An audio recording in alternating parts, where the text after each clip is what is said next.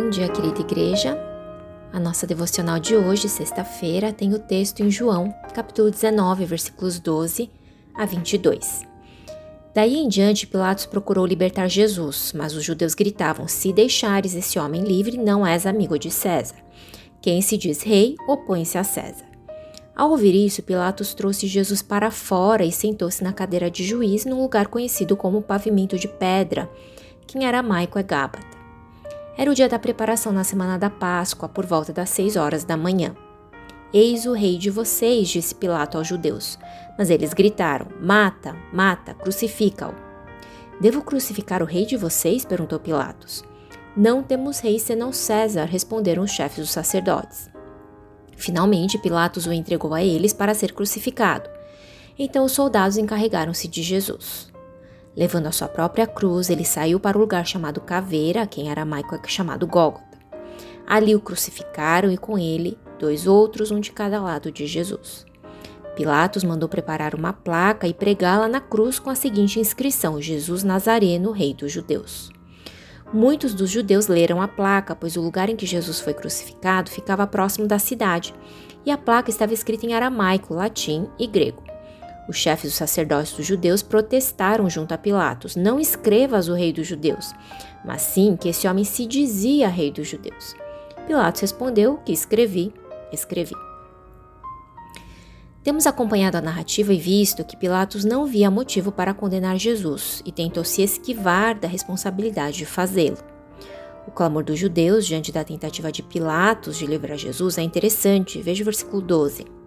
Daí em diante, Pilatos procurou libertar Jesus, mas os judeus gritavam: Se deixares esse homem livre, não és amigo de César. Quem se diz rei opõe-se a César. Carson explica que esse versículo está marcado por ironia, já que, porque queriam condenar Jesus, essas autoridades judaicas fingiram ser leais a César. Em outras palavras, não apenas cometeram o grave pecado de negar Jesus como Messias, como também se sujeitaram ao sistema político corrompido. Dizer que César era seu único rei implicava na rejeição de Jesus e também no abandono da esperança messiânica de Israel. Essa atitude das autoridades religiosas judaicas não diferia da de Pilatos, que, por temor aos homens, não promoveu e nem defendeu a verdade. No entanto, apesar dessas marcas de injustiça, corrupção, covardia, maldade e incredulidade, Sabemos que Deus jamais pode ser e nem foi neste momento surpreendido. Desde a queda e sua consequente separação do homem com seu Criador, Deus tem interferido na história da humanidade para providenciar a restauração desse relacionamento tão fundamental dele conosco. E definitivamente não há coincidência em que Jesus tenha sido entregue para ser morto no dia da preparação da semana da Páscoa, versículo 14. Quando também diversos cordeiros pascais estavam sendo preparados para serem oferecidos, como sacrifício para a remissão de pecados. Nesse sentido, somos lembrados de que, em última instância, não foram os gritos cegos de mata, mata, crucifica, o versículo 15, que derramaram o sangue do Cordeiro Santo de Israel naquela cruz, mas foram o amor, a graça e a misericórdia de Deus, que cumpriram esse plano escandaloso de perdão e salvação de toda a humanidade. Lembram-se, ninguém tirou a vida de Jesus. Ele mesmo a ofereceu por amor ao Pai e a nós. É o que já vimos no capítulo 10 de João. Versículos 14, 15 e depois 17 e 18 nos dizem assim: Eu sou o bom pastor. Conheço as minhas ovelhas e elas me conhecem. Assim como o Pai me conhece, eu conheço o Pai, e dou a minha vida pelas ovelhas. Por isso é que meu Pai me ama, porque eu dou a minha vida para retomá-la. Ninguém a tira de mim, mas eu a dou por minha espontânea vontade. Tão problemática quanto a omissão do governo romano, representado por Pilatos, diante da mentira e injustiça, é a cegueira espiritual e a dureza dos corações dos religiosos judeus. Esta é uma realidade que ainda é presente em nossos dias.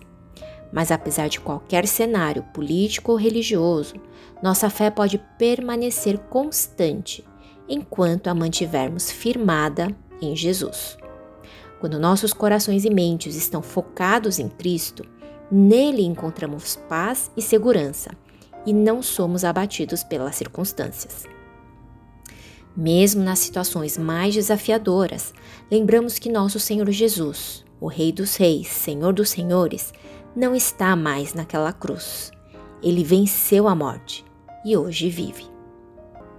Nas palavras do autor de Hebreus, nos capítulos 9 e 10, Cristo adentrou o maior e mais perfeito tabernáculo não por meio de sangue de bodes e novilhos, mas pelo seu próprio sangue, de uma vez por todas, e obteve eterna redenção. Agora este sangue nos purifica para que sirvamos ao Deus vivo.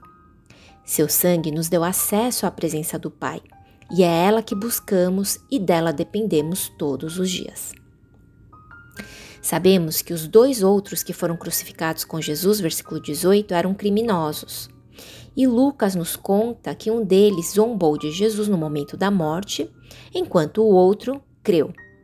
A este que creu, Jesus disse: Eu garanto, hoje você estará comigo no paraíso. Lucas 23, 43. Que diante das circunstâncias adversas, sejam elas de injustiça, corrupção, mentiras, ameaças, talvez até crise financeira, sanitária, como a que estamos vivendo, lembremos que nem mesmo a morte de Cristo na cruz estava fora da soberania de Deus. Nem mesmo aquele sacrifício revoltante abalou os planos de Deus. Ao contrário, até aquele duro sofrimento estava sujeito à incomparável sabedoria, inquestionável bondade e eterno amor de Deus por cada um de nós. Que o Espírito Santo de Deus, aquele que Jesus nos enviou para permanecer conosco todos os dias até a sua volta, nos conduza mais uma vez nesta manhã, nesse processo de confiança e descanso na presença do Pai, lembrando-nos que nenhuma situação está fora de Sua boa, perfeita e agradável vontade. E que tenhamos hoje mais uma vez um encontro transformador com o Senhor que vive e é nossa esperança.